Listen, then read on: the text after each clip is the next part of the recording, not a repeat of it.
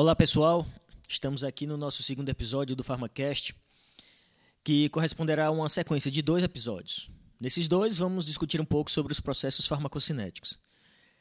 Nesse segundo episódio, vamos nos deter aos processos de absorção e distribuição. Já no episódio seguinte, vamos falar um pouco mais sobre os processos de metabolismo e de excreção. E aí, o conjunto dessas informações talvez torne possível refletirmos um pouco sobre algumas questões referentes à utilização do medicamento. Bem, vai ser importante, eu espero que vocês gostem. Em breve teremos um canal disponível para comunicação, afinal, estamos iniciando nosso cast. Hoje minhas parceiras me deixaram só aqui para fazer a introdução desse cast. Bem, ah, por agora, espero que curtam o episódio e aguardamos em breve o feedback de vocês. E vamos agora para os processos farmacocinéticos. Um abraço a todos.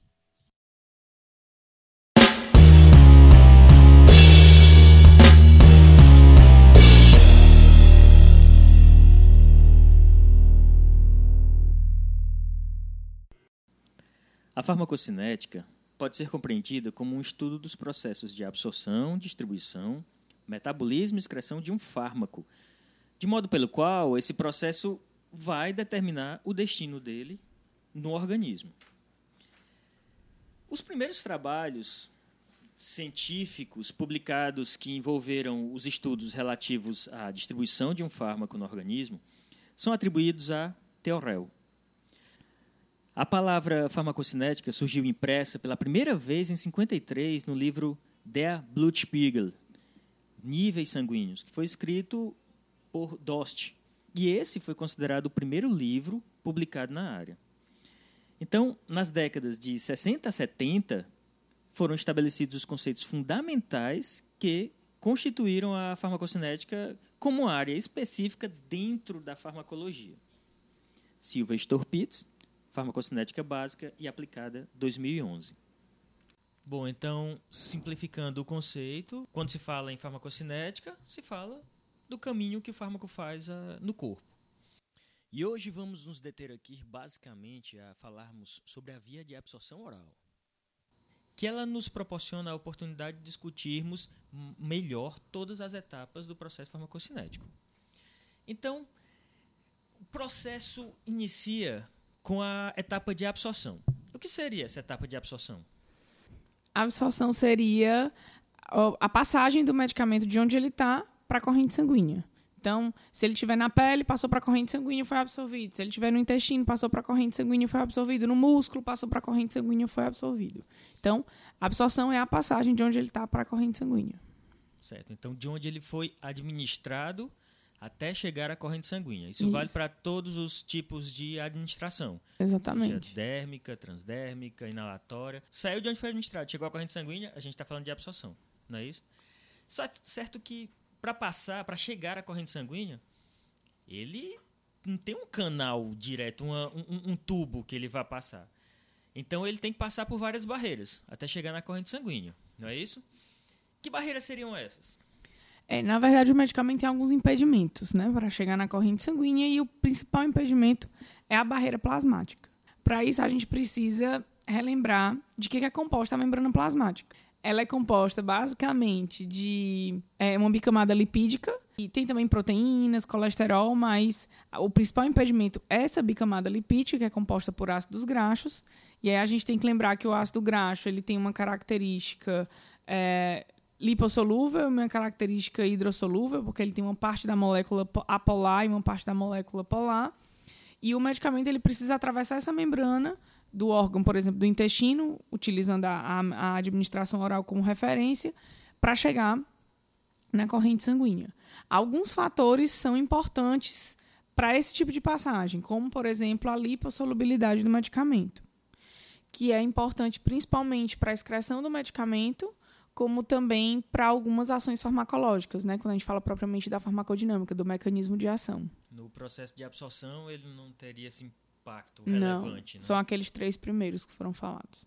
Bom, então, quais seriam as características do medicamento que vão acabar contribuindo para que ele atravessa a membrana? Porque nós estamos falando dos tipos de transporte, tudo bem, mas o que é que faz com que determinado medicamento seja mais bem absorvido do que outros? E às vezes até da mesma classe. Isso vai estar relacionado às características fisicoquímicas do fármaco, que podem ser inicialmente acessadas, ter conhecimento dessas características por meio da classificação biofarmacêutica no qual ele está inserido. Certo, mas o que vem a ser essa classificação biofarmacêutica? Foi uma classificação, na verdade, uma estratégia desenvolvida na década de 90 nos Estados Unidos por Gordon Amidon, que até hoje faz parte tanto das diretrizes do FDA como aqui no Brasil da Anvisa, onde os fármacos foram agrupados de acordo com suas características de solubilidade e permeabilidade. Ou seja, de acordo com as diferentes combinações entre a solubilidade e a permeabilidade do fármaco, ele pode ser classificado em quatro classes distintas. Por exemplo, temos o metoprolol. O metoprolol ele é um fármaco que é altamente solúvel e altamente permeável. Então, juntamente com outros fármacos que apresentam esta característica, foram agrupados no classe 1. Certo. Quando você fala em altamente solúvel, está falando de que especificamente? Numa solubilidade em meio aquoso. Por quê? Porque mais na frente a gente vai estar falando sobre essa questão da necessidade do fármaco estar solúvel em meio aquoso e ser permeável na camada bilipídica, que seria uma solubilidade no meio lipídico. Então, quando a gente fala na solubilidade pela classificação biofarmacêutica, a gente está falando na solubilidade em meio hidrofílico. E quando a gente fala na permeabilidade, é na sua capacidade de, trans, de, de passar, permear na membrana, que seria a sua solubilidade em meio lipofílico. Então a solubilidade seria o fármaco isolado e a capacidade que ele tem de se dissolver em meio aquoso, independente de estar num organismo vivo. Então é um a solubilidade simples. Tá certo. É só para deixar claro que é a capacidade que ele tem de se dissolver. Afinal, ele tem que passar por isso dentro do nosso estômago para poder ele estar disponível para o processo de absorção. Isso. E aí existem quatro classes, né? Essa primeira, como eu falei, do metoprolol, os fármacos são altamente solúveis e altamente permeáveis. No caso do classe 2, a gente observa uma solubilidade já um pouco comprometida, então são chamados de baixa solubilidade e alta permeabilidade. Temos como um exemplo clássico de clofenaco, todo mundo conhece de clofenaco, já utilizou em algum momento, né? E na classe 3 seria o inverso, ele tem uma solubilidade acessível, boa, mas a permeabilidade já é baixa, como é o caso da cimetidina. E na classe 4, tanto a solubilidade como a permeabilidade são bastante baixas. Ok. Esses conceitos devem ser importantes para os processos de é, bioequivalência que a indústria trabalha tanto com os medicamentos. Seria isso? Seria usado para isso? São bastante utilizados no processo de bioequivalência porque ele vai exatamente poder comparar quais são os fármacos que podem estar associados em uma mesma classe e, consequentemente, vão ser mais facilmente vão apresentar mais facilmente uma mesma bioequivalência. Então, a gente começa a entender que essa ideia de farmacocinética não é tão teórico, não está tão para os livros de farmacologia como a gente costuma ver. Então, esses conceitos são aplicados na prática e no desenvolvimento de fármacos. Então, para a gente retomar, é preciso entender que um fármaco precisa ter uma lipossolubilidade adequada, nem tão alta, nem tão baixa, de modo que permita que ele se dissolva nas membranas plasmáticas e possa ser absorvido. Eu lembro também que o processo de absorção contempla um, um, momento em que o fármaco sai do local onde ele foi administrado, passa pela primeira camada, vamos dizer, por um lado da membrana plasmática da célula, se dissolve dentro da célula, depois ele sai dessa célula, passando pela membrana de novo para poder entrar em outra célula e aí ele vai atravessar um tecido. E aí vai chegar a corrente sanguínea. Para isso, ele precisa ter uma solubilidade em meio lipídico, que é a membrana plasmática propriamente dita, e uma boa solubilidade também meio aquoso. Assim, ele ficaria dissolvido também no citoplasma. Então, ele não pode ser totalmente lipossolúvel e nem totalmente hidrossolúvel. Aí a gente entra em outros conceitos agora, não é? Que são importantes para discutir um fármaco. Com base nisso, é importante salientar que o fármaco ele já é desenvolvido, então é, apresentando essas características, devendo apresentar essas características, na verdade, de afinidade pelo meio aquoso e pelo meio lipídico.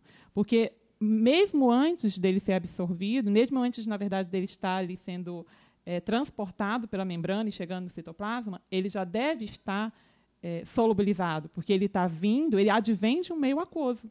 Então, ele precisa entrar em contato com o meio aquoso, precisa se solubilizar, passar por o processo de dissolução, ficar em nível molecular, ser transportado por uma membrana que é lipossolúvel, né? E daí a sua a importância da sua afinidade por essa membrana lipossolúvel e chegar novamente nesse ambiente aquoso do citoplasma e assim sucessivamente, como foi falado, né, anteriormente. Então, com base nisso, no desenvolvimento de um novo fármaco, é necessário observar e atender a essa exigência e que ele apresente esta característica de lipossolubilidade e hidrossolubilidade. E para que a gente possa ter noção dessa característica é, que o fármaco deve apresentar, são realizados alguns testes né, para avaliar essa característica físico-química, que é definida, né, que é representada pelo coeficiente de partição, que é exatamente a relação de solubilidade de meio orgânico, que simula o meio lipídico, pelo meio aquoso, que é necessariamente já o meio hidrossolúvel. Bom, então deixa só a gente entender uma, uma parte do processo. Primeiro, eu queria que te explicasse melhor, Alice, essa questão do está no nível molecular. O medicamento tá, tem que estar tá no nível molecular. Como assim? Então, o medicamento, na né, forma molecular. na forma molecular, né? Os medicamentos, eles são, a grande maioria dos fármacos, eles são ácidos e bases, na sua grande maioria ácidos e bases fracas. E em meio aquoso, eles se comportam como eletrólitos, né? Então, essa capacidade de se comportar como eletrólitos favorece a presença de ionização, né? Na verdade, é uma consequência da sua ionização.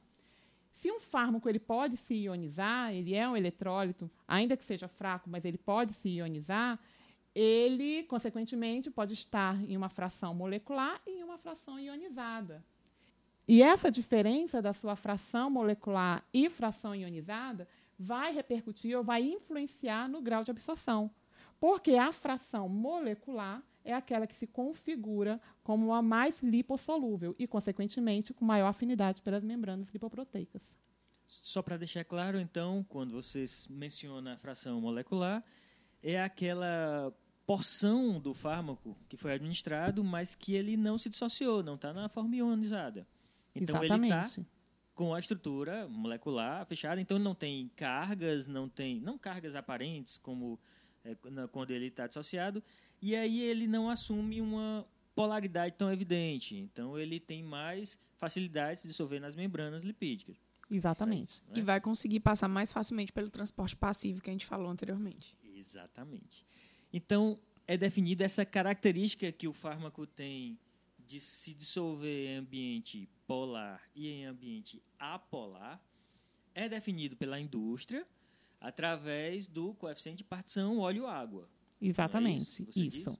E experimentalmente, a gente faz nessa simulação por meio de solventes orgânicos, que vão estar simulando uma, um meio lipossolúvel.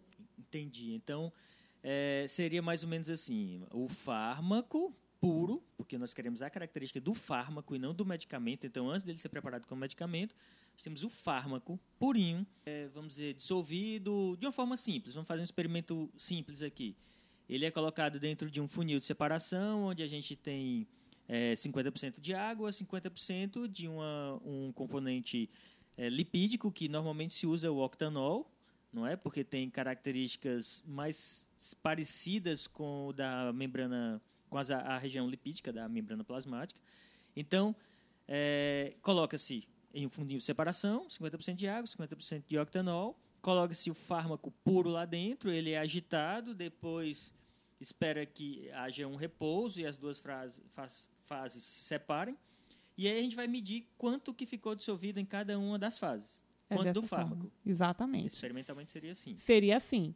É, na verdade, o octanol, né? Um octanol, ele é um solvente orgânico utilizado para fazer esses testes que apresentam características parecidas com os lipídios. Porque se a gente tiver, quem tiver curiosidade de olhar a molécula do 1-octanol, vai observar que ele tem região hidrofóbica né, e uma região hidrofílica. Então, isso já lhes dá assim, a aparência de um ácido graxo, que é um componente da membrana.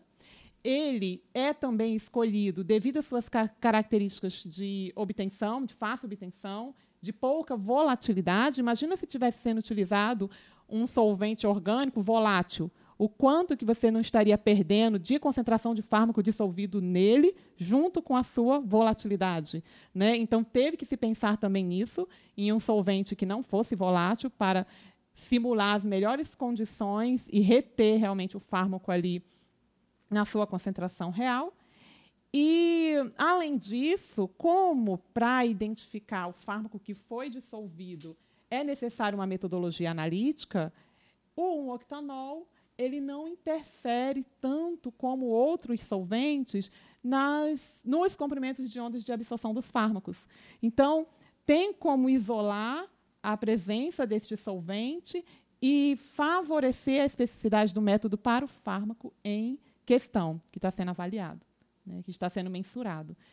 E então a gente conseguiria identificar só o fármaco só o fármaco. o não iria gerar nenhum pico lá que seja pelo menos que interferisse na análise seria Exatamente. totalmente diferente não iria interferir certo então aí quando a gente divide a fração que foi dissolvida no octanol pela fração dissolvida na água a gente tem aí o que chamam normalmente de P que é uma constante específica para cada é, cada substância química que vai definir o seu coeficiente de partição, não é? Quanto dele é solúvel em óleo, quanto solúvel em água. Para vamos deixar claro, para a gente é importante. Para um medicamento é importante que ele tenha um alto ou um baixo coeficiente de partição óleo-água.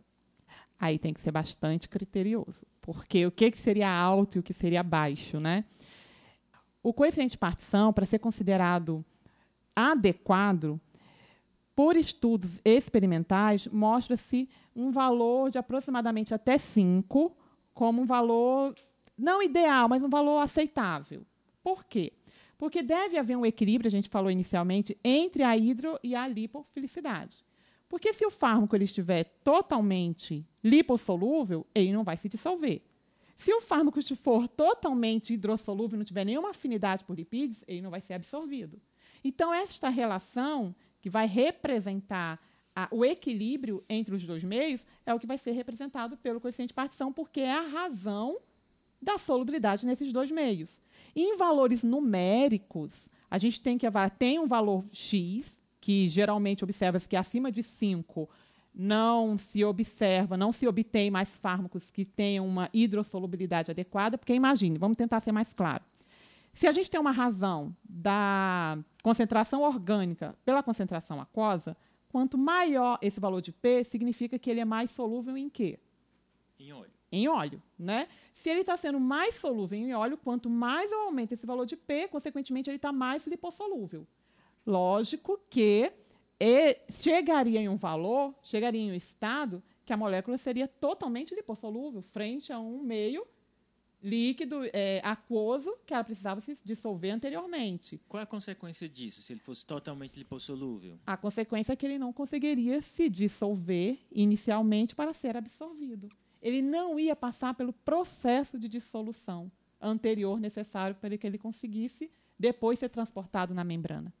Então, seria possível dobrar de forma linear a, as atividades do fármaco quando eu dobro a capacidade de dissolução lipídica dele? Só para deixar um pouco claro, primeiramente, que não seria somente as características de lipofilicidade dele que vai interferir na atividade biológica, né? Mas se a gente limitar a atividade biológica, a desculpa, a lipofilicidade, a gente tem que perceber, como falei anteriormente, que até certo ponto ele vai se comportar como um modelo linear. Ou seja, eu estou aumentando a lipofilicidade, isso pode estar acontecendo quando insere nessa molécula uma estrutura ou um substituinte, né, com características lipossolúveis. Então, estou aumentando essa lipofilicidade, estou aumentando a atividade biológica. Mas até certo ponto que mantenha aquele equilíbrio que eu falei inicialmente. Por isso que hoje em dia, né, antigamente, até Rush, falo já sobre ele, ele ofereceu atividade biológica, na verdade, ele definiu a atividade biológica com as características físico-químicas de acordo com o modelo parabólico. Mais à frente, foi considerado já um modelo bilinear. O que, que seria isso? Ele vai aumentar até certo ponto, a partir do qual o aumento da lipofilicidade vai, consequentemente, fazer com que a atividade diminua, porque aí entra naquela premissa de que ele não se solubilizou. Ficou claro? Certo. Então você aumenta a lipossolubilidade, ele realmente vai aumentando. Vai Pode melhorar a absorção, aumentando. aumentando até certo ponto em que a lipossolubilidade vai talvez aí gerar mais depósitos ou impedir os transportes e aí a absorção daquela molécula vai, Vai ser ser- reduzida. vai então, ser reduzida. À medida que eu faço modificações na estrutura molecular com a intenção de aumentar a lipossolubilidade, isso pode favorecer o efeito até certo ponto Exato. e a, partir do momento em que eu aumento demais as características apolares, o efeito tende a reduzir. Tende a reduzir. Então, era uma curva, aumentaria até certo ponto, depois começaria a prejudicar o efeito do medicamento. Exato. Então, Alice, só para fechar, já que você disse que ia falar um pouquinho do rente, o que foi, o, o que é que o rente tem a ver com essa com essa constante de lipossolubilidade? O que é que ele fez? Então, ele estudou o grau de, de contribuição de cada substituinte para a lipofilicidade de uma molécula. Então, ele listou, ele pegou vários graus de substituintes, avaliou o quanto ele poderia contribuir com a lipofilicidade e tabelou esses valores.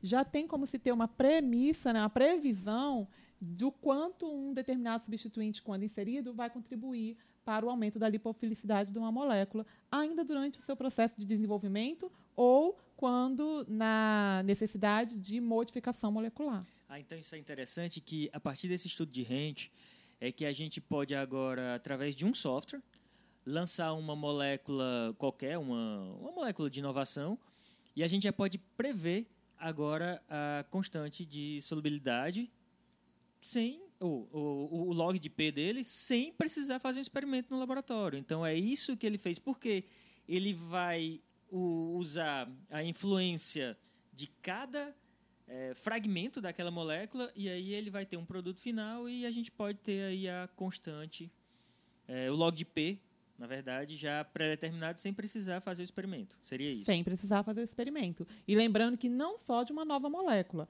mas de uma molécula que já está, inclusive pode já estar sendo comercializada, mas pode servir como um protótipo de uma molécula Um nova, melhoramento. né, um melhoramento, um aperfeiçoamento e Certo. ser lançada como um produto novo. A gente está falando muito, e o, o ouvinte pode pensar que isso depende da estrutura da molécula na forma molecular. Ficou meio cacofônico, mas é mais ou menos assim. A estrutura do fármaco quando ele está na sua forma molecular. E, na verdade, tudo isso depende também da, da, da questão dele estar na sua forma molecular ou na forma ionizada. Quando a gente fala em fármacos, a gente está falando de ácidos e bases fracas, que tem aí uma tendência a se ionizar e tem influência do pH onde ele está. Então, daí surgiu aquela ideia da equação de Henderson-Hasselbalch. O que, que a gente pode falar sobre isso de forma didática? Qual a influência do pH, do pKa da, da molécula para a dissolução dele? O que, que interessa isso? Bom, o curioso, inicialmente falando sobre essa questão de pK e pH, é que ele avaliou qual era a relação que havia da concentração do ácido e de uma base em relação ao pH do meio em que ele se encontra e a constante de ionização que essa molécula apresenta. Porque essa relação do P, tanto do pH como do pKa, nada mais é o P em si do que um artifício matemático para indicar o menos log. Sabia? Você, lembra? Como assim? Do P que você está falando? É, porque o que, que acontece? Por exemplo, né, a gente fala em pKa. O que, que é um pKa? O que, que existe pKa de fármaco? Não. Existe o Ka. Né? Existe a constante ionização. Exatamente. O, da onde vem esse P? Existe o pH? Não. Existe a, constan, existe a concentração de hidrogênio do meio. O que, que é o P? Né? O P ele vem representar o logaritmo negativo da concentração. E é curioso que quando a gente fala, por exemplo, é, que um pH 2 é mais forte que o pH 5, por quê? O 2, numericamente, é menor que 5. Porque exatamente ele está representando a, com, o, meia, o logaritmo negativo da concentração, né? que seria 2, seria um, uma concentração de 10 a menos 2 de hidrogênio, que é maior do que uma concentração de 10 a menos 5 em hidrogênio. Aí o que, que ele viu? Ele, pô, então a molécula tem constante de ionização, que pode ser é, maior ou menor de acordo com o seu grau de dissociação em um meio. E isso vai sofrer influência do pH do meio em que ela está inserida.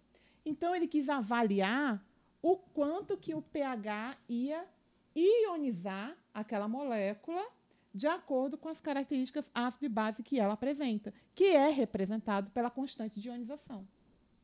Certo. Isso vem lá da lei das massas ainda. Lembra quando a gente verifica a relação dos produtos pelos reagentes? É a mesma questão da dissociação de uma molécula, da sua parte iônica pela molecular. O grau, a constante em que isso acontece. E, e, quando a gente pensa em, em, medicamento, e como, como a Alice falou, o pH do meio é o que determina a constante de ionização de, um, de uma determinada molécula a gente não pode esquecer que o, o nosso organismo ele tem cada compartimento tem um pH diferente. Então, quando se eu pego uma determinada substância, coloco ela num pH 1, o grau de ionização dela vai ser 1. Um, um, um, X, né? Quando eu coloco ela num pH de 8, o grau de ionização dela vai ser outro. Então, isso é muito importante porque o nosso organismo tem pHs diferentes. No estômago, o pH é um, 2, 3, no intestino o pH é 8, 9, no sangue é outro pH, na urina é outro pH. Então, esse medicamento ele vai estar tá se modificando né, entre as suas formas molecular e ionizada à medida que ele vai passando de, a cada compartimento do nosso corpo. E é interessante a gente entender como esse, essa molécula vai se comportar de acordo com o pH do meio, porque lá no início a gente falou que a forma, né, a forma melhor, melhor absorvida é a forma molecular. Para esta forma estar molecular, consequentemente, ela não pode se ionizar no meio, né? Uma coisa já. Ou se ionizar menos. Ou se ionizar menos. Então, imagina que existe um meio com a concentração né, de hidrogênio alta, que seria aí o estômago, vamos dizer, um pH 2, uma alta concentração de hidrogênio. Quando a gente fala que uma molécula é um ácido fraco, o que, que acontece? Vamos entender o que, que é isso de ácido fraco. Ela não tem força para se ionizar ou para transferir mais hidrogênio para o meio. O meio já está saturado, já tem uma concentração de hidrogênio altíssima. Como é que ela fraca ainda vai dizer toma mais hidrogênio? Ela não vai conseguir transferir mais hidrogênio para o meio. Então, se ela é um ácido fraco, consequentemente, ela vai permanecer na forma molecular em uma maior porcentagem quando estiver em um pH baixo. E o contrário também é verdadeiro. No caso de uma base fraca, uma vez que ela esteja num pH baixo, ácido, né, ela também vai estar, ela vai estar mais ionizada, porque ela vai estar mais adepta, vai estar recebendo aquele próton do meio mais facilmente. E isso, consequentemente, vai ionizá-la. Então, um medicamento, um fármaco ácido, no meio ácido, ele vai continuar na forma molecular porque ele não tem a capacidade de perder esse próton e também não está necessitando ganhar. Se ele for um ácido fraco, sim. De forma para simplificar e deixar é. a compreensão mais didática. Agora, se o fármaco for uma base, ele teria uma base fraca, claro que os fármacos são bases fracas, ou ácidos fracos. E essa base fraca teria uma maior facilidade de receber hidrogênios do meio e aí estaria entrando, passando para a sua estrutura dissociada ionizada. E aí também é importante a gente, a gente entender que, quimicamente falando, é assim que funciona. Né? Um ácido no meio ácido ele está mais molecular, então teoricamente ele conseguiria passar mais facilmente pela membrana e seria mais absorvido. Já um fármaco ácido no meio básico, ele estaria mais na forma ionizada e não seria tão bem absorvido porque ele não conseguiria passar tão bem pela membrana. Mas isso quimicamente falando quando a gente pensa na anatomia e na fisiologia, isso modifica um pouco. Embora um medicamento ácido tenha mais características químicas, fisicoquímicas de ser absorvido no estômago, por exemplo, a gente não pode esquecer que o intestino, anatomicamente, ele é um órgão de uma grande superfície de contato, ele tem as microvilosidades que acabam facilitando a absorção de todos os medicamentos, inclusive medicamentos ácidos, que naquele meio, teoricamente, não teria tanto a probabilidade de ser absorvido. Né? Bom, então vamos só para a gente entender, vamos tentar fazer um fechamento do que a gente viu até agora. Então, um fármaco para ser absorvido, que é a primeira etapa da farmacocinética, ele precisa ultrapassar várias barreiras. Essas barreiras vêm, vamos se a gente considerar a própria capacidade de dissolução do medicamento como uma barreira, ele tem inicialmente que se dissolver como medicamento no meio. Em seguida, ele vai começar a ultrapassar as membranas celulares que compõem os tecidos. Do, intestino, por exemplo, vou falar do intestino, que é a principal área de absorção no trato digestivo. Então, ultrapassar a membrana celular, se dissolver nela, entrar no citoplasma e ele vai de célula a célula até atingir a corrente sanguínea. Que, por sinal, ele tem que ultrapassar também as membranas celulares das células que compõem a parede do vaso. Então, ele, depois que ultrapassa as barreiras, a, a, o tecido do intestino, tem que ultrapassar a, a estrutura do vaso e atingir a circulação. Isso ele vai fazer por vários tipos de transporte. Transporte passivo, que acho que envolve a maior parte desses processos que a gente discutiu até agora. É, também envolve o transporte ativo, como já foi discutido inicialmente. Ele, em alguns fármacos vão ser transportados por transportes ativos, em momentos muito mais específicos do transporte. Talvez o processo de absorção se dê mais pelo processo passivo do que por essas outras estruturas, mas, essa, essa outra forma de transporte. O fármaco também, em alguns momentos, ele vai ultrapassar barreiras por difusão facilitada. E esses são os principais tipos de transportes que o fármaco tem ao longo do corpo.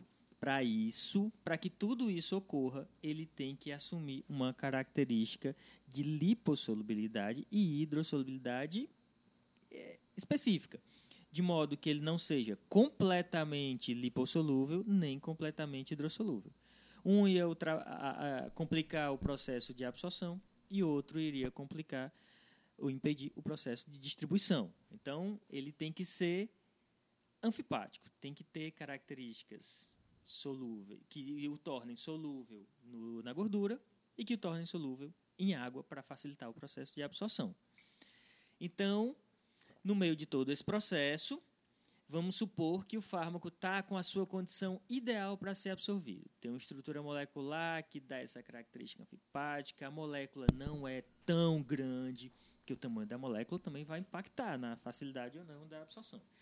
Então, uma molécula de tamanho adequado, o coeficiente de partição adequado, e ele vai se dissolver da forma correta, vai se dissolver no, nas estruturas lipídicas na quantidade certa, depois na estrutura aquosa, tudo bem. Então está tudo pronto para um fármaco ser absorvido, nada vai impedir a absorção dele, não tem mais nada que possa impedir que ele seja absorvido?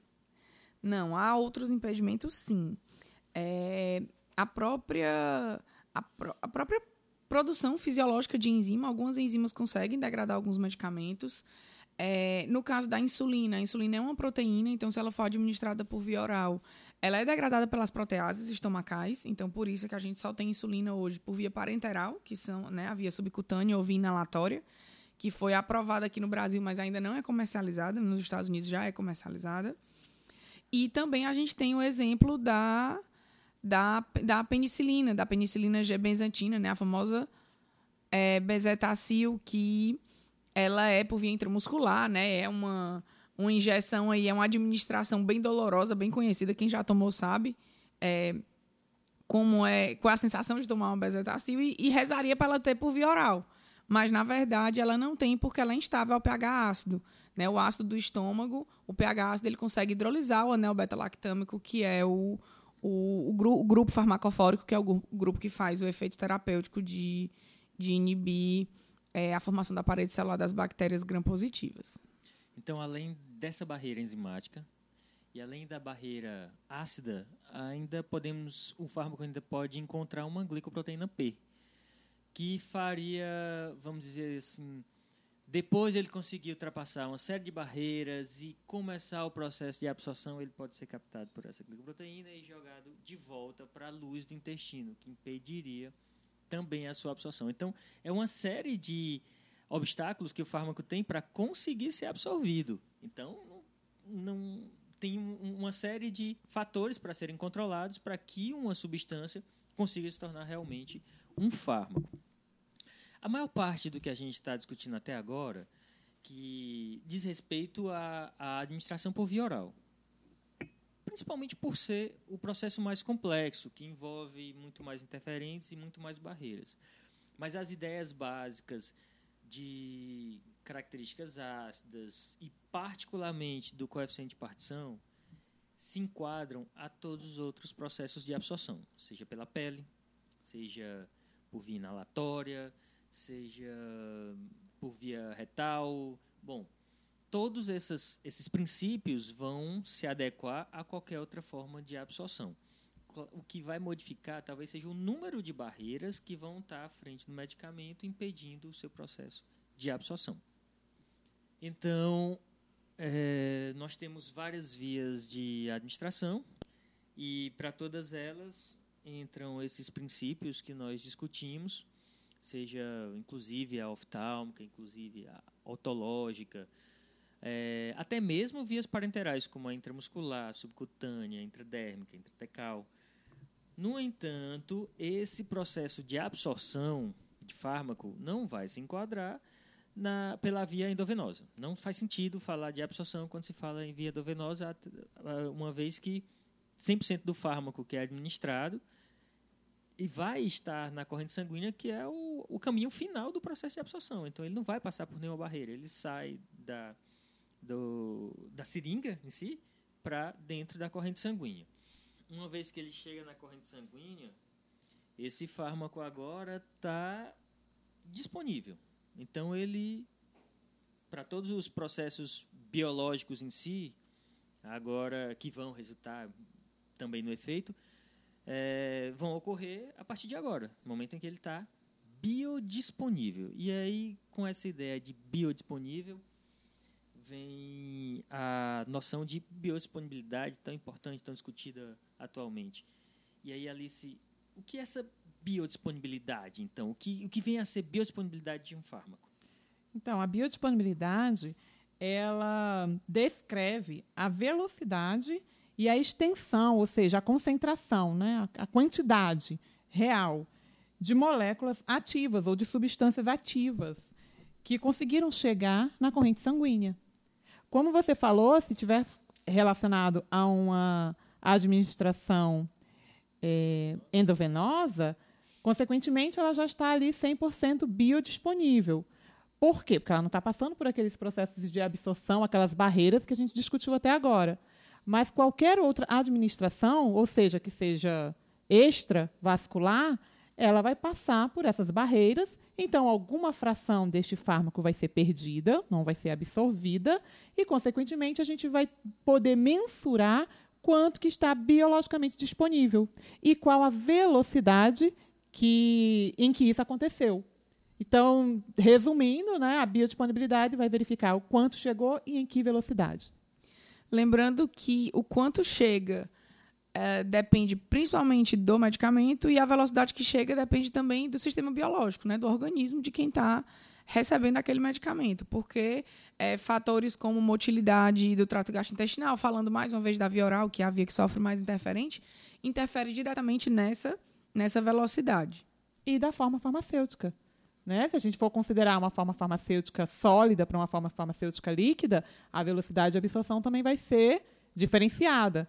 Uma coisa é ter que passar por um processo de desintegração, passar por um processo de dissolução para ser absorvido, e outro é um medicamento que já está sendo administrado na sua forma molecular, dissolvida em solução, como é o caso dos medicamentos em solução. Por isso que na dor, né, muitas vezes, mesmo o adulto, que não é comum de utilizar formas, farmacêutica formas farmacêuticas líquidas numa situação de dor, febre, que quer que o efeito seja mais rápido, pode-se utilizar, pode-se fazer uso das, das formas farmacêuticas líquidas. E num caso de emergência, você está chegando num pronto-socorro, Você está com uma dor muito forte, eles não vão te dar um comprimido para passar a dor. Eles já vão administrar endovenoso o medicamento que ele vai estar 100% biodisponível e a velocidade em que ele vai começar a ter a atividade vai ser consequentemente maior, vai ser mais rápido. E essa biodisponibilidade, ela vai variar de medicamento para medicamento. Então, né, a gente tem é, medicamentos como, por exemplo, o etoricoxib, que é um seletivo aí da COX-2, que ele é, mesmo por via oral, praticamente 100% biodisponível. Então, mesmo por via oral, ele tem uma degradação muito pequena, ele tem uma perda muito pequena nesse processo. Há outros medicamentos que só, sei lá, 20% deles chegam na corrente sanguínea. Então, isso também é variável de medicamento para medicamento. E isso vai fazer diferença em relação àquela concentração que a gente vê no comprimido. Um medicamento com uma concentração maior é, às vezes ele perde mais do que um medicamento que tem uma concentração menor. Então, que tem a concentração menor, ele consegue chegar em maior quantidade na corrente sanguínea. Então, aqueles 750 miligramas de paracetamol que eu ingiro quando eu degluto um comprimido de paracetamol não é necessariamente, provavelmente não seja, o que vai chegar na corrente sanguínea. Chega bem menos. Então, isso é importante para tirar aquela ideia do medicamento mais forte, que popularmente as pessoas falam muito. Ah ah, eu estou tomando um, uma amoxicilina 500 miligramas e, nossa, é muito forte comparado com outro medicamento. De, vamos dizer, um uma doxiciclina pra... de 100 é, miligramas. Exatamente, uma doxiciclina de 100 miligramas. E aí diz, ah, esse é muito forte. Na verdade, a ideia é justamente o contrário, talvez o contrário. É, eu preciso de uma concentração muito menor de um, um, determin, um medicamento que usa uma concentração muito menor e tem o mesmo efeito daquele que você precisa de uma concentração maior, então esse sim é que é o mais fraco, o mais forte. Até porque foi interessante você falar sobre isso. É exatamente o que define a potência e a concentração, que são conceitos inversamente proporcionais. Quanto maior a potência de um fármaco, menor a concentração necessária para que ele tenha uma atividade ou um efeito terapêutico desejado. É isso, mas isso a gente vai discutir em outro cast um pouquinho mais à frente, quando a gente tiver nos outros processos em si, começando a falar da farmacodinâmica. Tá? Voltando aqui para a ideia da biodisponibilidade, de forma prática, como é que a gente pode determinar a biodisponibilidade de um fármaco? Como é que ocorre esse, esse estudo? Esse estudo, né? Então, tem um grupo de pessoas, a gente está aí num estudo... É... Um, dá de farmacologia clínica qualquer. Dá, tá lá, né? Tem um, um, um, vários é, voluntários que estão trabalhando, saudáveis, né? Nessa saudáveis. fase, são voluntários saudáveis. Estamos aí na fase 1, né? Então. Fase 1, isso. E pega esse grupo de voluntários, administra o medicamento, né, independente da via de administração, sendo extra, a gente está falando da extravascular, e a cada intervalo de tempo pré-determinado ali pelo estudo, faz a coleta de um material biológico, vamos levar em consideração que seja o sangue, e avalia. Então, o, a concentração disponível naquela unidade de tempo vai mostrar né, o quanto do fármaco foi absorvido. Isso vai gerar um resultado, um dado, que a gente fala que é a concentração em unidade de tempo, que na farmacocinética é chamado de área sobre a curva. Porque, deixa eu ver se, se fica simples. Por exemplo, eu removi uma determinada ali amostra, né, biológica, quantifiquei em a quantidade de fármaco em são tempos específicos para cada molécula. É, vamos supor que seja meia hora. Vamos dizer aqui minutos, que a cada 30 minutos eu faço aí uma coleta do sangue e analiso a concentração do fármaco que está naquele momento. Daqui a meia hora, o que, que aconteceu? Obteve mais fármaco foi absorvido, alguns foram distribuídos e metabolizados e excretados, a gente vai falar isso mais adiante, mas há aí uma sobreposição desses dados. Eu não posso dizer que a cada meia hora novas moléculas chegaram e todas as outras foram embora. É, né? Então está então, tendo é um acúmulo, a curva está crescendo e eu preciso saber a área que está sobre esta curva durante todo o tempo experimental para saber a biodisponibilidade dessa molécula. Certo. Então, e na, no momento inicial, você tem um processo de absorção que ocorre muito mais rápido do que todos os outros processos de metabolização e excreção, que a gente vai discutir, e distribuição, que a gente vai ver mais à frente. Então, é, no sangue, a gente está falando do sangue, então é absorção puramente. Está lá o medicamento vai se acumulando porque vai sendo absorvido, embora uma parte dele esteja saindo pela excreção, outra parte esteja sendo perdida pela metabolização, outra parte vai se distribuindo, mas ele vai se acumulando rapidamente. Então a curva é crescente, a curva de à medida que o tempo passa, a concentração vai aumentando, aumentando, aumentando, até que chega um ponto em que praticamente não tem mais fármaco para ser absorvido. Então, daí para frente vão prevalecer os demais processos que a gente vai discutir em outros casts. Então, o processo de distribuição e de metabolismo, excreção vão, vão prevalecer e aí a curva vai ser descendente. Então, você tem uma, um momento ascendente, um ápice e a curva desce até que o medicamento seja totalmente eliminado quando se fala em uma dose só. E a biodisponibilidade, então, é medida pela área formada por esse gráfico. Exato. E aí a gente define a biodisponibilidade. Certo, então agora ficou mais claro para a gente entender. Então, a biodisponibilidade é um resultado de todos esses processos que nós falamos agora há pouco. Uma vez que o fármaco está biodisponível, ele não vai ficar estático no sangue. Ele agora vai ser distribuído. E o que vem a ser esse essa distribuição? Nada mais é do que a transferência do fármaco, dos líquidos, né, sangue, linfa, para os diversos tecidos. Ah, então a distribuição é o momento em que ele sai, vamos dizer, de forma geral, do, do sistema circulatório e se espalha pelo corpo. Isso. Algumas áreas vão ser só depositadas, outras áreas ele vai realizar o efeito. Mas o que é que condiciona essa distribuição do fármaco? Muitos fatores. Né? Um deles é, por exemplo, vamos lembrar que para ele atravessar a, a barreira, a membrana plasmática, ele precisa estar na forma molecular. Mas no, no sangue, que é um meio, um tecido um meio aquoso, ele vai se ionizar, como a gente já falou, né? Ele vai ter uma dissociação. Então, o, o grau de dissociação aí vai interferir também na quantidade do medicamento que vai chegar no órgão-alvo, que vai se distribuir para o órgão-alvo, porque só vai entrar no órgão-alvo a fração molecular.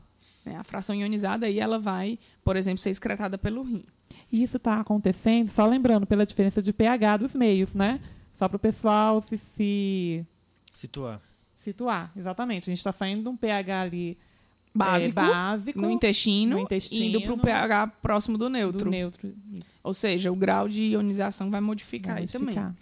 Outro fator importante é a ligação com as proteínas plasmáticas. Né? Então, nós temos proteínas circulantes no sangue e que essas proteínas elas conseguem é, se combinar com essas moléculas e elas têm um papel fundamental que é o de transporte. Então, elas são importantes para carregar é, essas moléculas pelo sangue, mas ao mesmo tempo em que elas são importantes para esse transporte, para esse carreamento, elas também seguram o medicamento na corrente sanguínea.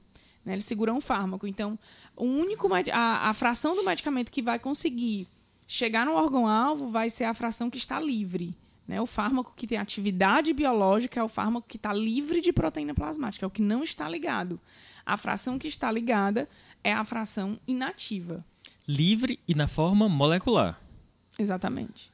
É? É, e aí, isso é uma característica muitas vezes intrínseca do medicamento. Quanto ele se liga à proteína plasmática é uma característica de afinidade química mesmo do medicamento. Quando está falando em proteína plasmática, que proteínas seriam essas? A gente tem muitas, mas para medicamento a gente tem duas principais. A albumina, que ela se liga principalmente a medicamentos ácidos e neutros, e a glicoproteína ácida, que se liga a fármacos básicos. Embora a gente tenha também proteínas endógenas, né, das ligações das moléculas endógenas. Por exemplo, a CBG é uma proteína de ligação do cortisol, mas ela fracamente se liga a, a, a xenobióticos, que são os medicamentos. Além da, das proteínas plasmáticas, a gente tem também é, o coeficiente de partição, que já foi falado né, anteriormente, que, que é um condicionante para é um condicionante porque a, já que ele vai ter que passar pela membrana do órgão ele precisa ter aquele coeficiente de partição até 5, como foi falado é, anteriormente pela, pela Alice. A permeabilidade capilar é, é, importante porque quanto mais permeável for o vaso mais facilmente ele chega no órgão alvo quanto menos permeável mais ele se mantém no sangue. Então a permeabilidade dos vasos o que modificaria? São vasos que têm permeabilidades diferentes ou o mesmo vaso assume condições de permeabilidades diferentes? As duas coisas, na verdade. Nós temos vasos que são menos permeáveis, como por exemplo o vaso cerebral, e aí a gente vai ter a famosa barreira hematoencefálica. Né? Então, o vaso, quando ele chega no cérebro, ele tem uma espessura maior e dificulta a passagem de substâncias. Mas, ao mesmo tempo, ele, essa permeabilidade pode ser modificada por uma condição patológica, como, por exemplo, a inflamação. Então, se, esse, se você tiver inflamação meningia, por exemplo, no caso da meningite, esse vaso acaba perdendo essa barreira e ele acaba se tornando mais permeável à passagem de substâncias para aquele determinado órgão. Então, alguns medicamentos podem passar a atingir o sistema nervoso central nessas condições de inflamação. Exatamente. A gente tem, por exemplo, a, a, o próprio tratamento da meningite, que são as penicilinas, que, ela, que é um fármaco classicamente hidrossolúvel, que tem uma baixa permeabilidade no sistema nervoso central, mas que é o tratamento padrão aqui no Brasil para meningite, porque na situação de meningite a meningite está inflamada e, consequentemente, o medicamento consegue chegar lá. Certo. Eu vou pegar o, esse gancho da barreira e que você falou da barreira hematocefálica e me explica para a gente o outro tipo de barreira que a gente escuta muito, que é a barreira placentária. Como seria essa barreira? É, a barreira placentária, ela é exclusiva da gestante, né, nessa condição. E ela é um pouquinho diferente da barreira hematoencefálica, embora seja chamada de barreira também, porque o sentido delas é o mesmo, é impedir a chegada de substância pro feto. Né? Na verdade, esse é o objetivo geral, mas ela tem duas diferenças. A, a, a, composição dela mesmo, na verdade, a gente tem uma. não é apenas um aumento de espessura de vaso, mas na barreira placentária a gente tem uma interrupção de circulação. Então, chega a circulação da mãe, você tem uma camada, essa circulação é interrompida, você tem uma camada lipídica, uma camada de tecido gorduroso, e essa circulação é retomada no cordão umbilical. E é, essa camada de gordura que vai fazer é, é o que é realmente uma barreira. E para que uma substância consiga sair da circulação materna e chegar na circulação fetal, ela precisa ser extremamente lipossolúvel, porque ela precisa se difundir por essa, por essa camada de gordura. E a barreira placentária também tem uma outra coisa, ela tem a capacidade de metabolização, que é um parâmetro que a gente ainda é um processo que a gente ainda não falou, mas ela tem a capacidade de transformar substâncias que são tóxicas para o bebê e muitas vezes em não tóxicas. Então ela tem ainda essa, né, um outro, uma outra função que a barreira hematocefálica não tem. Ah, então aí é uma segunda forma de proteção, além da própria barreira em si, ainda tem os mecanismos de metabolização. É, talvez por isso, por isso a questão da lipossolubilidade, na verdade, é por isso que drogas de abuso afetam tanto os, os bebês recém-nascidos, porque normalmente elas já têm uma lipossolubilidade muito alta. Então acabam sendo bem dissolvidas na barreira placentária, atinge o bebê e com frequência alguns bebês nascem já com a síndrome de dependência, vamos dizer assim, síndrome. É muito comum dependência, o bebê nascer, por exemplo, com insuficiência respiratória por mães que fizeram uso de opioides na gravidez. Bem, voltando aqui ao nosso processo de distribuição, além das proteínas plasmáticas, que uma porção das moléculas pode ficar aderida a ela, e essa porção pode ser até bastante representativa, não é, no volume, no percentual total de fármaco que foi absorvido. Alguns fármacos podem ficar quase que totalmente aderidos às proteínas plasmáticas e uma pequena porção é que vai ficar livre. Isso é importante porque é, algumas características fisiológicas podem é, aumentar, por exemplo, a toxicidade de um medicamento que tem uma alta afinidade por proteínas plasmáticas. Por exemplo, um paciente que está desnutrido é, que já tem pouca proteína, esse paciente faz uso de um medicamento como por exemplo a varfarina, que tem 98% de ligação com proteínas plasmáticas. Como ele tem menos proteína circulante no sangue, a albumina vai ser uma delas, e esse medicamento tende a ficar mais livre. E se ele fica mais livre, ele fica mais ativo. E se ele faz, se ele está mais ativo, ele pode fazer mais efeito. No caso da varfarina, que é um anticoagulante, há um risco aí de hemorragia, por exemplo.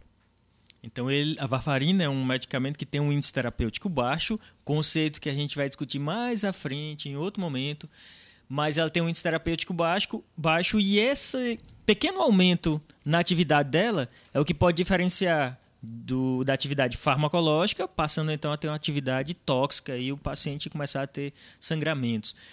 Bom, então ele pode se ligar às proteínas plasmáticas. Falando em proteínas plasmáticas, eu lembrei de uma dúvida que eu tinha na época de estudante. Talvez seja uma dúvida que alguns dos ouvintes venham a ter, dependendo né, de, de quem está ouvindo, que era quando eu imaginava assim, o fármaco chegou, se ligou às proteínas plasmáticas e ele fica ligado? Até quando ele fica ligado? Perdi esse fármaco. Ele depois vai embora como? Como é que se desliga? Né? E eu fiquei muito tempo pensando até entender que essas ligações elas são reversíveis. Isso vai depender do grau de interação que o fármaco tem com as proteínas. E esse grau de interação vai de acordo com o tipo de interação que ele vai ter, ligação de Van der Waals, se vai ser uma ligação né, de hidrogênio, se vai acontecer ali um tipo de ligação iônica, enfim, covalente. A energia que ele vai gastar para se ligar e, consequentemente, é, se desligar né, da, daquela proteína é o que vai permitir que posteriormente ele se torne disponível. Né? Então eu tinha essa dúvida. Ele liga, mas essa ligação é reversível. E se ela for desfeita, o medicamento está ativo e ele pode chegar no órgão, no órgão-alvo. E aí a gente tem uma outra coisa, que são as interações farmacológicas. Porque eu posso ter um medicamento que também queira albumina, né? Eu tomar dois medicamentos que queiram a mesma proteína, um tem uma afinidade química maior do que o outro, e se o outro estiver ligado primeiro, o segundo que chega desloca o primeiro da proteína, ocupa a proteína ficando inativo, e o que foi deslocado faz mais efeito. Podendo Isso. também ser tóxico. É, isso acaba sendo perigoso para a gente, né? Não sabe que tem essa interação, então uma dose que tomada sozinha ela é segura, uma vez que ela for concomitante com outro medicamento, Ela passa pode a se ser tornar tóxica. tóxica porque ela vai estar numa fração mais livre na corrente sanguínea. Bem, então voltando aqui ao nosso ah, aos processos de distribuição. Então, tem a ligação com as proteínas plasmáticas, que tem uma série de repercussões. Ela pode também, uma porção dela ficar na forma iônica, como já foi falado. E outra parte pode atingir tecidos de depósito, como que acontece frequentemente com os benzodiazepínicos, não é? É, os benzodiazepínicos, por serem altamente lipossolúveis, eles têm uma afinidade grande pela gordura, pelo tecido adiposo. Né? E aí a gente não tem só os benzodiazepínicos, a gente também tem os barbitúricos.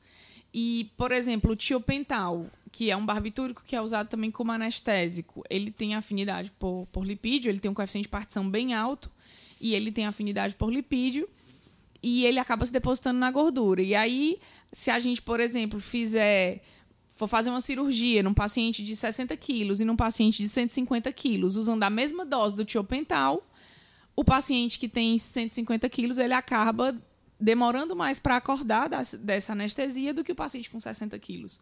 Porque como esse medicamento tem, como esse fármaco tem afinidade pelo tecido gorduroso, ele acaba se mantendo mais tempo no organismo do paciente que tem mais tecido adiposo do que o paciente que tem menos tecido adiposo. Aí, muitas vezes, nessa situação, é necessário fazer ajuste de dose. A dose do paciente obeso ou do paciente de sobrepeso teria que ser menor para que ela durasse o tempo equivalente, por exemplo, ao paciente dos 60 quilos. É, mas isso é variável porque depende da resposta do paciente também. Pode ser que ele não responda, uma vez que a maior parte dos medicamentos é baseada na massa total do indivíduo. Aí pode ser que seja necessário ele dar uma dose maior, e essa dose maior para atingir o efeito acaba sendo é, a consequência dele ter também um efeito mais longo por causa da obesidade, do depósito. Então é uma faca de dois gumes aí. Bom, e além desses processos de distribuição, tem o principal deles, que é o motivo de se usar um fármaco, que é atingir o alvo. Então, uma parte dele vai, enfim, depois de tudo isso que a gente conversou até agora, chegar ao alvo molecular. E aí sim ele vai ter o efeito. Só para a gente fechar, para uma substância chegar no local de ação, ela precisa estar no estado apolar para ela conseguir atravessar a parede vascular e para ela conseguir atravessar a membrana vascular. Lembrando que órgãos que são mais vascularizados, eh, os medicamentos que estão nas condições para chegar lá, eles chegam com mais rapidez do que em órgãos que são menos vascularizados. E isso é chamado de equilíbrio de distribuição. Então, esse equilíbrio é atingido mais facilmente, por exemplo, no coração, no cérebro, no fígado, que são órgãos bem vascularizados, mas mais lentamente em tecidos mal perfundidos, como osso, unha, tecido adiposo, cabelo. Então, a, a, a, a vascularização do órgão também vai, vai, vai condicionar a distribuição. Bom, juntando todas essas, todas essas ideias, nos levamos agora ao conceito de volume de distribuição, que é uma consequência de todos esses mecanismos. Então, como que a gente poderia conceituar volume de distribuição? O volume de distribuição, na verdade, ele é obtido através de cálculos, né? Mas de uma forma bem simples, volume de distribuição seria a relação entre a quantidade do fármaco que chegou no órgão-alvo e a quantidade do fármaco que ficou na corrente sanguínea após aquele equilíbrio que a gente acabou de falar. Né? Então, a quantidade que chegou no órgão-alvo e a quantidade que ficou na corrente sanguínea. Se, por exemplo, eu digo que o medicamento tem um alto volume de distribuição, ele conseguiu chegar. Grande parte do que estava disponível para fazer efeito conseguiu chegar no órgão-alvo e uma pequena parte ficou na corrente sanguínea. Se eu digo que um medicamento tem um baixo volume de distribuição, é porque ele não conseguiu atingir grandes concentrações no órgão-alvo e ficou mais no plasma, mais na corrente sanguínea. Mas nós tiramos amostras dos órgãos para poder verificar isso? Não. São amostras sanguíneas. Então é de acordo com a quantidade que se mantém no sangue que nós podemos supor aí fazer essa relação. A, a ideia da distribuição. Então, na verdade, esse volume de distribuição é um conceito teórico. E ele depende não só do fármaco, mas das características fisiológicas do paciente, de ter mais ou menos proteína, de ter inflamação meninge ou não. E aí, condições fisiológicas e patológicas do paciente vão interferir também no volume, no volume de distribuição. Bem, pessoal, para não queimar o miolo de todo mundo, a gente vai parar por aqui, porque processo, os processos farmacocinéticos são extensos, são longos, então nós vamos parar nesses dois conceitos de absorção e distribuição. E em outro cast, no segundo episódio, a gente vai discutir o processo de metabolização e de excreção. Então, a gente se despede aqui e espero que vocês estejam com a gente no próximo episódio. E aguardamos as, os feedbacks de vocês mais à frente, tá bem? Um abraço para todos. Tchau, pessoal. Até o próximo. Até o próximo. Tchau, tchau.